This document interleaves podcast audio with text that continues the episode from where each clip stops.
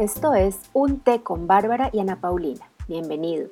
Aquí se habla de educación en casa desde la perspectiva de dos madres con una amplia experiencia, pues hemos educado de esta manera a nuestros hijos por muchos años. Esta es nuestra cuarta temporada y al igual que la anterior, la dedicaremos a entrevistar jóvenes y adultos que fueron educados en casa para dar a conocer sus historias de vida después del homeschooling. Así que sírvete un té o un café y acompáñanos. Hola, bienvenidos a un nuevo episodio de esta cuarta temporada de nuestro podcast Un té con Bárbara y Ana Paulina. Hoy tenemos invitada con nosotros a Camila. Bienvenida Camila. Hola Ana Paulina, bueno, muchísimas gracias a ustedes dos por la invitación. Eh, soy Camila Alvarado, pero suelo ahorrarme el Alvarado, entonces Camila Plata está perfecto. Bueno, bienvenida Bárbara también. Muchas gracias, Ana, y bienvenida Camila. Qué rico tenerte en este espacio para hablar un poco de tu experiencia, de haber sido educado en casa, todo este caminar hasta tu vida adulta. Muchísimas gracias. Camila, nos gusta empezar siempre preguntando, pues como desde el principio, ¿no? Cuéntanos un poco sobre ti, más que qué estás haciendo ahora, que a eso vamos a llegar después. De pronto cuéntanos un poco como de tu historia, de cómo fue tu infancia, cómo fue tu llegada al homeschooling, si siempre estuviste educada así, si fuiste a colegio y luego te sacaron. Cuéntanos un poco también, no sé, cómo lo viviste, qué recuerdas de eso, un pequeño resumen y luego iremos haciendo más preguntas y sentimos que queremos saber algo más. Bueno, les cuento. El homeschooling yo lo empecé más o menos a los ocho años, si mal no recuerdo. Yo estudié en colegio normal como hasta primero. A los ocho años, pues la decisión la toma mi madre, básicamente por, una, por un motivo económico en ese momento pues fue la separación de mis papás, mi papá se fue, entonces pues claro, quedó mi madre pues como, como con las riendas de, de mi hermano y de mí, pagar la pensión del colegio, los materiales, muchas cosas, se convirtió en algo obviamente complicado. Estuvimos como el último año, si no estoy mal, después de que se separaran, pero obviamente se volvió pues un poco complejo porque, por ejemplo, ya los libros y eso pues que es bastante costoso, eh, yo recuerdo que le pedí el favor a algunos compañeros míos, pues como fotocopiarlos, eh, los materiales, los compraba como los cuadernos baratos, ciertas cosas que yo sé que para ella, digamos, yo no lo notaba, pero ella sí lo notó mucho. Entonces ella como que no, lo que ella me dice ahorita es como que a ella no le pareció justo, como que nosotros estuviéramos en un colegio que en su momento pues era costoso, con los niños que igual están dentro de ese ámbito económico desenvolvernos como de esa forma, ¿cierto? Entonces, ella empezó a buscar opciones. Creo que por una profesora precisamente del colegio te conoció a ti, Ana Paulina, y yo lo poco que recuerdo es que creo que fuimos a tu casa, ustedes charlaron un par de veces y ya, básicamente recuerdo que fue como, ok, desde hoy no vuelves al colegio. Empezamos así las jornadas cuando salimos. Ella implementó unos horarios muy rigurosos, a las 7 de la mañana teníamos que estar bañados, vestidos, desayunados y tenemos que estar pues como en esas clases. Hubo algo muy particular ahí y es que solo tenemos clase de matemáticas, pues más que todo porque claro, ella es ingeniera y ella, mejor dicho, nos empezó a enseñar matemáticas. Yo, yo salí en primero y tenía el pensum hasta sexto como en dos meses. De ahí, pues ella como que siguió como con otras cosas como sociales y cosas así. Yo la verdad para eso siempre he sido muy mala empezó a ser una cosa un poco compleja porque obviamente dentro de todo esto, separar el rol de mamá a ser casi una profesora, pues digamos con Felipe yo recuerdo que no fue tan difícil, pero entre las dos empezó a haber como choques bastante fuertes, como que una cosa es la vida personal y yo estar de mal genio, ella conmigo, pues como mamá y como hija, ah, es que no hiciste la tarea, es que no aprendes, eso se volvió bastante complejo. Digamos que esa metodología duró yo creo que por ahí un año y medio, una cosa así. Digamos que con el tiempo dejó de ser tan estricta hasta que encontramos mejores cosas que hacer. Hasta ahí no sé si hay dudas. Súper claro, súper claro, Camila. Muchas gracias además porque estás abriendo en todo caso, sí, como una puerta íntima de tu vida de familia y es muy bonito que lo cuentes con esa honestidad. ¿Qué pasó después? O sea, seguramente hubo una reevaluación de la, de la situación, de tal vez estar listo a las 7 de la mañana podía no ser el ideal? ¿Cómo, cómo viste tú, digamos, el, la siguiente etapa?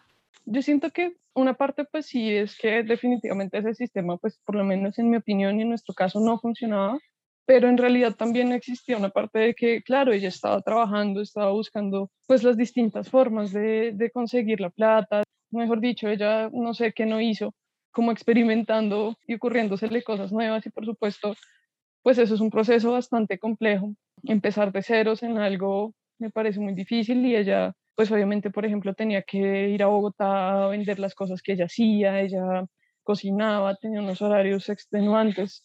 Entonces, obviamente, igual para ella mantener ese ritmo con nosotros, pues era no solo trabajar y eso, sino enseñarnos en las mañanas, ella trasnochaba y yo me acuerdo que pasaba noches derecho.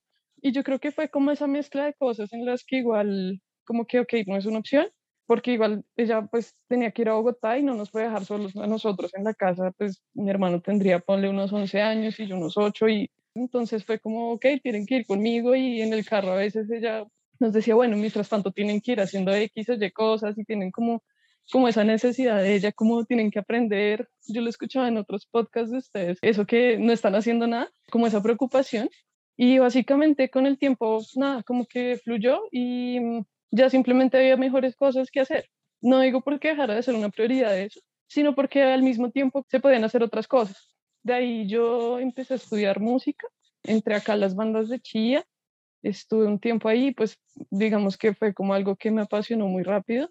Por supuesto, eso ya no solo tomaba el tiempo de los horarios, pues de los ensayos y eso, sino que mm, digamos que yo le dediqué mucho, mucho tiempo y cada vez se fue alejando más como esa parte tan estructurada, como tan rigurosa esas clases. Que debió dar bastante oxígeno a la relación tuya con tu mamá también, seguramente, ¿no? Que cada una tuviera su propio espacio, sus cosas para ser independiente, que las hacían felices o las nutrían de alguna manera, seguramente le quitó presión a esa situación dolorosa o difícil. Completamente, y sin embargo, no solo el hecho de, mm, de tener pues cosas separadas, sino en realidad yo no soy una persona que aprenda de una forma fácil o convencional, y ella no es una persona que enseñe de una forma fácil o convencional.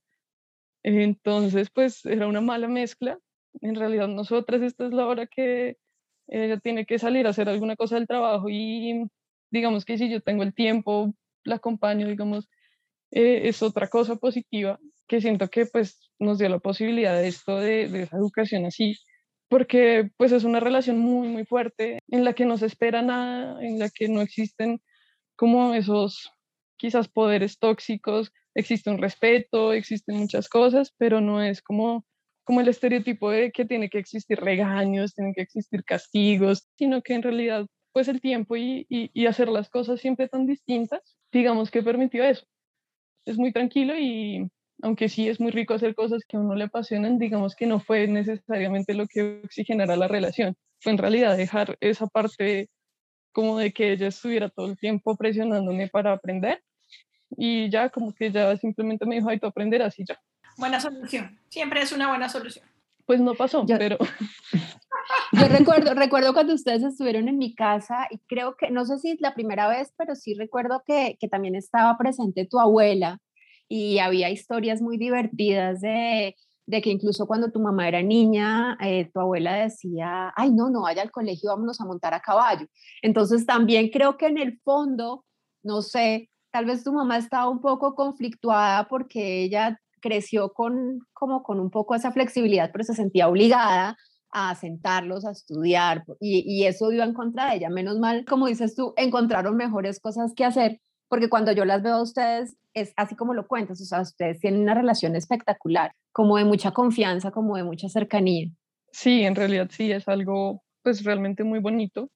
Y lo que tú dices, sí, o sea, digamos que mi familia no es que sea la más convencional, no lo ha sido nunca, aunque obviamente con el tiempo, cuando uno entiende este proceso, pues creo que las cosas se flexibilizan un poco. Entiendo que no es para todos los casos, pero uno entiende las tranquilidades que es no estar en un colegio. Y mm, aunque sí tiene muchas complicaciones, asimismo poder salir, estar tiempo en familia, estar tiempo con lo que uno realmente quiere hacer, pues es muy valioso y mm, digamos que eso siento que le ha pasado a bastantes familias, el hecho de cómo tomarse un tiempo y dejar las cosas un poco más tranquilas.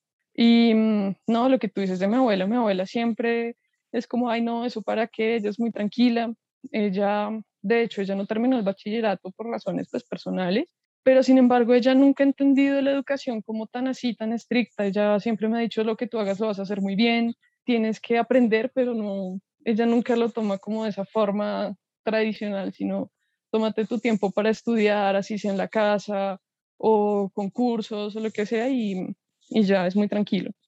Qué lindo eso. Y menos mal te contó tu mamá con tu abuela y no con una presión mayor sobre ella que habría hecho las cosas seguramente más complicadas. Camila, ¿cómo continuaste ese proceso de educación en casa hasta terminar, digamos, lo que llamamos bachillerato, la validación o el examen del ICFES? ¿Cómo se decidió en tu familia hacer eso?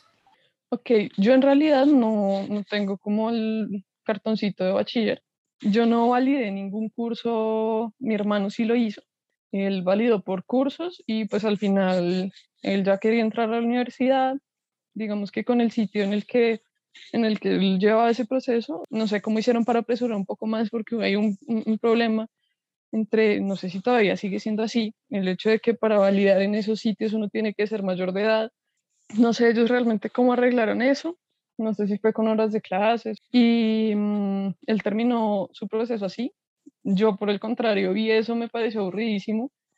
En ese momento, cuando él estaba haciendo eso, yo estaba estudiando en la Nacional en el básico, que es como un preparatorio para entrar a estudiar música. Digamos que en su momento era mi única opción porque yo decía, no, yo quiero empezar la carrera súper rápido, porque yo quiero hacer y deshacer, y mejor dicho, yo era, en eso sí era muy tradicional y como, como que no encontraba otra opción. Yo pensaba validar a los 16 y poder entrar de una vez a la carrera. En realidad, no sé, como que entre uno más planea las cosas suele pasar que menos salen. Yo duré en la universidad más o menos unos cuatro años, tres, cuatro años, algo así. Tengo una enfermedad que se llama fibromialgia y eso no me permite, digamos que tocar tranquilamente. Yo soy percusionista, era percusionista y pues tenía unos dolores muy, muy intensos en las manos, en las articulaciones y pues después de mucho indagar en qué era, pues fue eso en realidad pues yo ya no le veía salida a seguir estudiando algo que pues no, no me iba a ser productivo. Pero yo seguía pensando como tengo que estudiar una carrera, como el estereotipo de que si uno no tiene un cartón no va a ser nadie. No porque alguien me, me metiera esas cosas en la cabeza, sino que pues han sido mis inseguridades como de siempre. Claro, yo, yo salí de la universidad, dije pues ya para qué va a validar, no va a hacer eso, porque pues no tenía una motivación por la cual hacerla. Entonces de ahí mm, yo estudié fotografía y yo tenía el cupo pues todavía porque yo no me retiré al inicio, sino que aplacé más o menos un año en la universidad. Después de ese año, pues ya había terminado lo de fotografía y pues me di cuenta que efectivamente eh, no era una opción, ya perdí el cupo y mm, en ese momento yo la verdad me quedé como que voy a hacer con mi vida y no sé, por cosas curiosas ahí mi madre me dijo, ¿por qué no estudias algo? Yo sé que a ti te gusta dibujar, pintar y yo, ¿qué? pues no me puedo quedar sin hacer nada, no por algo como ya de es que si no, no hago nada con mi vida, sino por, pues igual, no sé, después de eso seguramente me voy a sentir muy mal si no hacía nada. Entonces empecé a estudiar dibujo y en realidad fue un, fue un alivio como salirme de todo eso y, no sé, entender las cosas de otra forma. Mm, terminé el dibujo y mm, me di cuenta que en realidad no quiero estudiar ninguna carrera. no quiero validar, a menos de que pues en algún momento de la vida me sea indispensable, pero pues digamos que no es algo que me afane ahorita, pues porque no, no lo necesito. Mm, hace como un año tenía como pensado estudiar coctelería y bar en Perú, y pues para eso sí requería pues el, el bachillerato, pero igual allá creo que ni siquiera es válido nuestro, nuestro ICFES y eso, entonces era un, un, examen que, que, toca presentar directamente con la academia, pero pues llegó la pandemia y, ok, dejó de ser una opción. Y básicamente ya dije, ok, con lo que tengo, ¿qué puedo hacer? En este momento estoy tatuando, estoy trabajando a veces con lo de fotografía y en realidad pues por lo pronto encuentro mi camino ahí y, definitivamente para eso no encuentro necesario pues seguir como con ese proceso del bachillerato ni nada de eso. Y creo que es como la historia. Qué historia tan bonita y qué manera tan honesta de contarla. Vuelvo a resaltar eso, Camila, porque no es lo más común como entrar hacia adentro y contar de tus propios miedos o tus inseguridades o los temores que se atraviesan en ese camino. Realmente para, para el quehacer artístico, últimamente yo pienso que ha sido una cuestión que tiene mucho que ver como con el mercado de empezar a imponer cartones y títulos cuando realmente lo que se necesita es tener un oficio, saberlo hacer. De nada le sirve a el cartón si uno no afina, de nada le sirve el cartón si uno no sabe pintar, Entonces es, es, es, bien interesante y es curioso que en línea hayamos tenido dos niñas, no nos había pasado nunca en todo, en todo el camino, dos niñas con un final, digamos, de esa etapa bastante similar. Entonces, en este momento estás dedicada a la parte artística, digamos, tú haciendo eso independientemente de títulos o estudios formales. Sí, exactamente. Pues me parece importante lo que dices, ¿no? Por lo menos en el arte, y es algo que igual me hizo reconsiderar muchas cosas. Los cartones y esas cosas no es algo más que un elitismo pasaba con la música hace mucho tiempo y era que, no sé, por ejemplo, había muchas normas dentro de la armonía y más allá de que sonara bien o mal, tenían que seguirse así porque la academia lo imponía y para romperlas, pues tú tenías que saberlas hacer, porque si no, pues eras un don nadie que no sabía hacer nada. Y pues yo creo que ya han pasado muchos años y eso ya está mandado a guardar, ¿no? Ir a una universidad no, no me certifica a mí más allá de cumplir unos créditos y ya. Y asimismo, por ejemplo, en el arte a mí me parece que que es algo que puede llegar a encasillar mucho la carrera de un artista en cuanto a lo que exigen los profesores y ciertas academias. Si uno se fija, la mayoría de universidades es exactamente igual que en un colegio, en cada carrera salen buenos en lo mismo y salen haciendo las cosas de una forma muy similar. Y pues por supuesto, seguramente para, pues no sé, me estoy metiendo en temas que no sé, en una ingeniería, pues eso será buenísimo, pero pues para el arte no es algo que lleve a muchos resultados, ¿no? No necesariamente. ¿cierto? Se puede y, puede no darse también. Sigamos con la pregunta de la socialización, ¿no? ¿Cómo fue para ti y para tu hermano la vida social ya estando fuera del colegio? Ya no tenían los amigos del colegio. ¿Qué pasó con ustedes en ese sentido? Bueno, yo la verdad de socializar no es que sea mucho, no, no, no me va muy bien, pero en realidad es algo que me frustra, no sé, algo que llega, ay no, qué triste. No, me siento muy conforme así, entonces pues es algo que no, no me ha costado mucho a mi hermano en realidad en el colegio no le iba muy bien porque eh, a él le hacían mucho bullying, él como que no sé, no, no era su fuerte tampoco, pero siento que él sí es algo que busca activamente. Cuando salimos, pues los que eran mis amigos y eso, yo realmente dejé de hablarme con ellos completamente. Eso era un tema que le preocupaba bastante a mi madre ella por eso creo que buscó, no estoy segura cómo eran los grupos de niños que salían, si no estoy mal, era como en Centro y todos los miércoles. Y digamos que eso en, inicio pues estuvo chévere, pero yo no funciono muy así.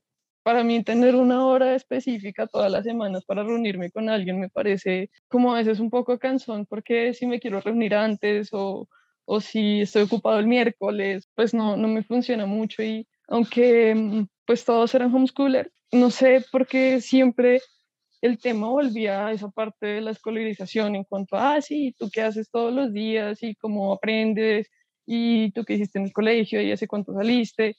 Y en realidad me parecía que era como volver a lo mismo, como hablar con cualquier otro niño que le pregunta, ¿cómo así que no vas a un colegio? Entonces yo simplemente dejé un tiempo como que no, no socializaba mucho y pues ya la gente que fui encontrando en como en las bandas, en la música y eso. Mm, Felipe igual, igual empezó también a socializar por ese lado y ya nunca fue nada difícil, la verdad. Me quedo pensando en, llegando al final de la temporada anterior, me llegó un mensaje por WhatsApp que me preguntaba que si por favor podíamos entrevistar a gente que sí fuera sociable. Porque, porque casi todos habían dicho bueno, pues sí, o sea, pues yo hablo tranquilamente con la gente, pero pues a mí tal vez como que tener un gran grupo de amigos, pues eso no es lo mío. Creo que eso ha sido, se ha repetido bastante en, en muchos de nuestros entrevistados como esa actitud. Y yo tuve un intercambio con esta persona, yo le decía, ¿por qué te parece que no son sociables? O sea, yo veo que hablan bien, se expresan bien, cuentan que tienen amigos, muchos poquitos, que si tienen que pararse frente a alguien, hacer una exposición, lo hacen. O sea, para mí el solo hecho de que se sienten frente a un micrófono y nos cuenten su vida de una forma clara y bien hilada es suficiente evidencia de que la persona es sociable y se puede comunicar, pero yo no sé si al final esta señora lo que quería era, quiere a alguien que sea el rumbero, ¿no? El alma de la fiesta. Tenemos que y no hemos encontrado de esos entre los homeschoolers. Entonces, cuando tú dijiste eso, creo que fue un poco lo mismo que dijo María Alejandra en la entrevista de ella, como pues yo no soy la más, a mí me gusta quedarme atrás, calladita, observando, eso es lo que yo disfruto. Y bueno, no solo quería decir que no sé si tal vez la socialización natural tienda más a ser así y al permitirle socializar tranquilamente, no buscan grandes grupos, no buscan andar en, en manada y salir de fiesta y sea esto como una construcción más impuesta por el ambiente escolar. Estoy empezando a llegar como a esa conclusión. En realidad yo estoy bastante de acuerdo con, con esa conclusión. O sea, yo siento que igual uno en un colegio, lo que te digo, yo en el colegio tenía supuestamente, o sea, yo sé que era una niña, pero eran, mejor dicho, los amigos que venían cada dos días a la casa, que hacíamos y deshacíamos.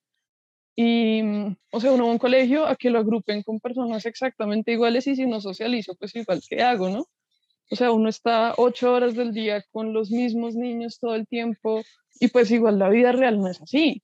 Uno sale del colegio o de la universidad, donde sea, y pues uno no va a pasar a menos de que sea en el trabajo y pues de hecho mucha gente no considera que es el mejor sitio para hacer amistades o socializar, pues porque igual hay muchos problemas igual de por medio.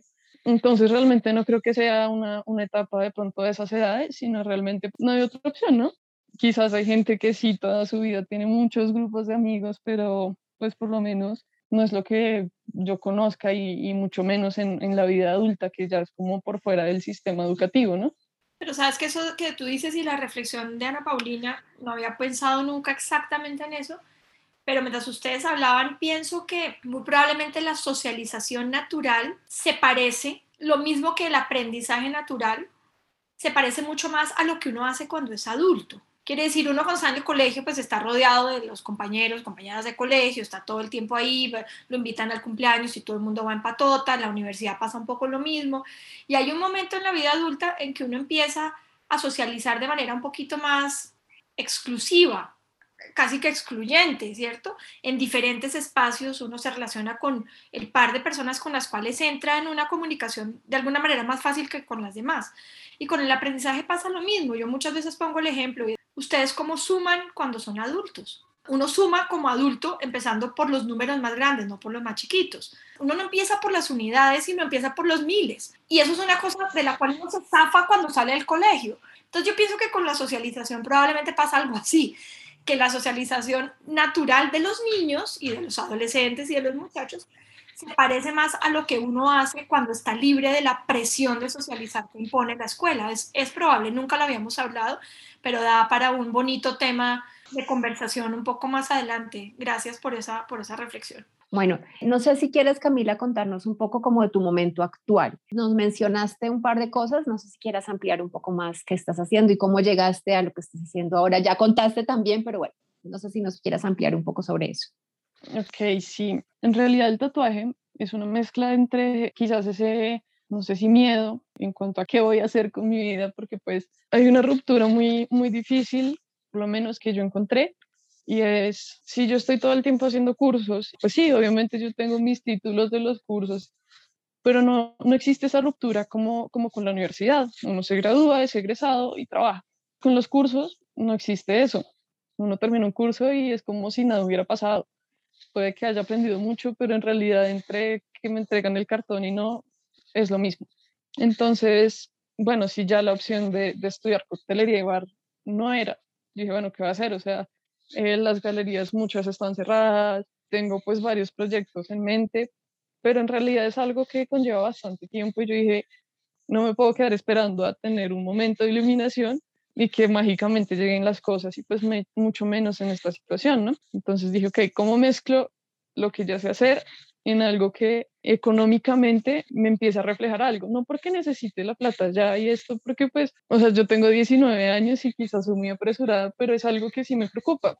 El tiempo se pasa muy rápido y digamos que no quiero dejar pasar las cosas así. Entonces, pues el tatuaje siempre es algo que me ha gustado bastante, siempre lo vi muy lejano, siempre dije, no, es que los tatuadores como por allá. Y en realidad con el curso de dibujo, pues muchos de mis compañeros ya eran tatuadores, encontré muchas cosas como ya desde adentro de ese mundo pues que me parecían muy interesantes. Y mm, pues primero me apasiona muchísimo y segundo le veo esa salida que, que les menciono, ¿no? Digamos que es algo en lo que uno inicia como aprendiz. Es interesante porque de hecho concuerda bastante con este tipo de educación en casa, porque digamos que nunca se deja de aprender, pero asimismo no tengo que tener, o sea, a mí nadie me va a certificar así, Camila es tatuadora Obviamente tengo que tener cosas mínimas, pues, de los cursos, pues, de de bioseguridad, de todas esas cosas, pero pues, por ejemplo, yo lo hago como aprendiz, es decir, tengo como eh, amigos tatuadores con los que yo aprendo, que me enseñan cómo lo hicieron ellos, me pongo a mirar ellos cómo lo hacen, pues digamos que también existen algunas academias de tatuaje, para mí en este momento pues no es una opción, básicamente pues el dibujo y, y digamos que son cosas que puedo aprender por otros lados, y pues hay gente que lo hace directamente como en estudios de tatuajes, van y aprenden y, y más o menos es un proceso que para uno decir como ya no soy aprendiz, pues varía de persona a persona, pero es más o menos un año, un año y medio, pero no significa que me estás tanto no tatúe, sino es como un aprendizaje como que, que en realidad estoy buscando información de muchos lados, eh, hay cursos virtuales, hay gente que mm, no es como un curso en sí, sino que da tips, entonces, pues es una, una, forma de aprender bastante interesante y pues es un paralelo interesante como continuar con esa forma no estructurada de educación. Maravilloso, Camila. Siempre cerramos preguntándole a nuestros invitados si hay alguna pregunta que hubieras querido que te hiciéramos, no te hicimos, que empezaste a pensar, bueno, si me preguntan tal cosa, voy a contestar esto. No sé, algo que hubieras querido contarnos y no te hayamos preguntado. Bueno, no sé si sea una pregunta en sí, pero escuchando pues algunos podcasts de ustedes, hay algo que me parece muy difícil de todo este tema y es tomar una decisión en cuanto a los hijos de, o sea, no la educación en casa en sí, sino cómo decido yo eso. No sé si lo han tocado el tema en algunos podcasts, pero hay algo que, que yo veo que es una constante en grupos, en gente al azar que dice el homeschooling y es aunque un niño seguramente no tiene la capacidad de decisión de algo tan complejo como esto, siento que mucha de la decisión tiene que estar en ellos. Muchas veces he visto muchos padres que dicen yo creo que esto es la mejor decisión y los hijos no están conformes o no se tiene en cuenta realmente lo que piensen y finalmente, así como para ustedes es importante decir como qué es lo que pasa después de esta educación, eh, si fuera importante lo que piensan los papás, los entrevistarían a ellos, pero los que van a tener que llevar con esa decisión, al menos por un tiempo, van a ser ellos. Y plantear esas cosas no solo a los padres, sino a los hijos me parece interesante. Que se ha tomado en cuenta la, la responsabilidad y la decisión del niño me parece completamente importante. Mi madre lo tomó en cuenta, ella me preguntó muchas veces si lo quería hacer, lo cuestionó durante no solo el momento en el que tomó la decisión, sino todo el tiempo posterior hasta que se dio cuenta pues que ya definitivamente era algo que nosotros no queríamos. Al final terminó siendo hasta eh, una amenaza cuando nos castigaba como si ustedes siguen haciendo eso los mando a un colegio.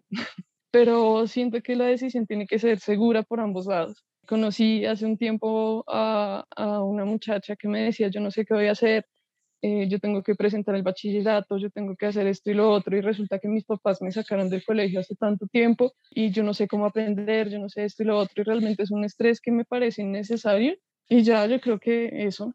Muchas gracias Camila por esa reflexión que estoy segura que las personas que escuchan estos podcasts van a tener en consideración. Es cierto que puede ser muchas veces una decisión muy vertical, y que puede obviamente ocasionar daño en, en, quienes realmente no quieren hacerlo o se sienten muy cómodos. Siempre lo decimos aquí, el homeschooling está abierto a todo el mundo, pero no necesariamente funciona para todo el mundo. Hay niños que se sienten muy cómodos, que la escuela les, les funciona muy bien, familias que se sienten cómodas o que les funciona muy bien, que es práctico, que, que se, se acomoda a su ritmo de vida y eso es importante tenerlo en consideración.